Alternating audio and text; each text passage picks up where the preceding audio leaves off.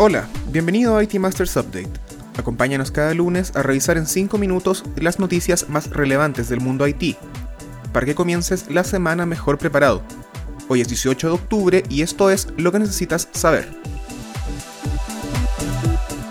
30 países se reunieron el jueves para discutir medidas que enfrenten el grave problema en que se ha convertido el ransomware la cumbre sobre ciberseguridad organizada por Estados Unidos finalizó con promesas de más resiliencia contra los ataques y delineó medidas para enfrentar a los grupos criminales detrás de las agresiones.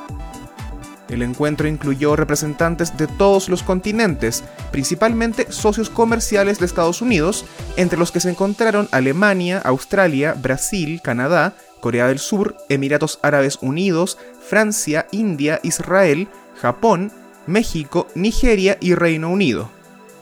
Sorprendió la ausencia de Rusia, país que supuestamente aloja a un gran número de grupos cibercriminales, dado que su legislación no castiga ataques a menos que afecten a instituciones rusas. Aunque Estados Unidos aclaró que ya se comunica directamente con el Kremlin gracias a un grupo de expertos conjuntos que se estableció este año. Los participantes concluyeron que la amenaza del ransomware es compleja y que requiere una respuesta coordinada por parte de todos los sectores.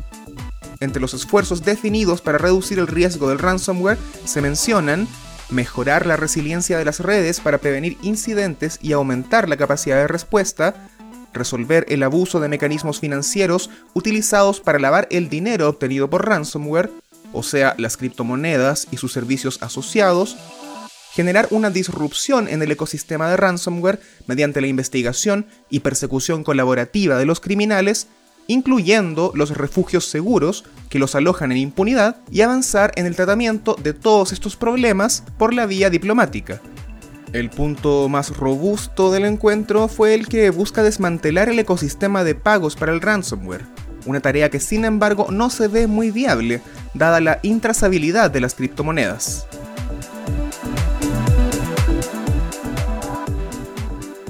En otras noticias, la Secretaría de Relaciones Exteriores de México y Huawei abrieron la convocatoria del programa Mil Mujeres Talentosas, dirigida a estudiantes universitarias, profesionistas y académicas especializadas en tecnologías de la información. Con esta acción se busca potenciar el desarrollo digital femenino y reducir la brecha digital y de género en América Latina y el Caribe. Huawei otorgará mil becas con un valor superior a 200 mil dólares como parte de su oferta de certificaciones con cursos en línea y exámenes para impulsar las habilidades digitales de las mujeres.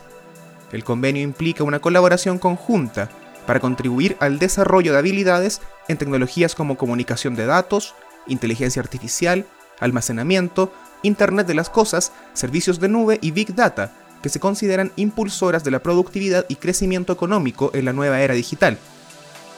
La convocatoria estará abierta del 11 de octubre al 11 de noviembre y va dirigida a mujeres que tengan estudios o conocimientos de ciencias físico-matemáticas o ingenierías relacionadas a las tecnologías de la información. Finalmente, el jueves se conmemoró el Día Internacional del Desecho Electrónico y las noticias no son muy alentadoras la montaña de equipamiento eléctrico y electrónico basura alcanzará este año 57.4 millones de toneladas, más pesada que la muralla china, el objeto creado por humanos más pesado del mundo. Los desechos están creciendo a un ritmo de 3% al año. El impacto de esta basura no es solo ambiental. En una tonelada de teléfonos móviles descartados se encuentra más oro que en una tonelada de mineral de oro sin refinar. El llamado del Waste Electronic and Electrical Equipment Forum es que tanto las industrias como los usuarios comunes y corrientes tomen mayor conciencia de las consecuencias y la importancia de la basura electrónica. Eso fue todo por esta semana. Suscríbete a este update en iTunes, Spotify o Stitcher. Visita itmastersmac.com y acompáñanos también en nuestro canal de YouTube IT Masters News. Hasta la próxima.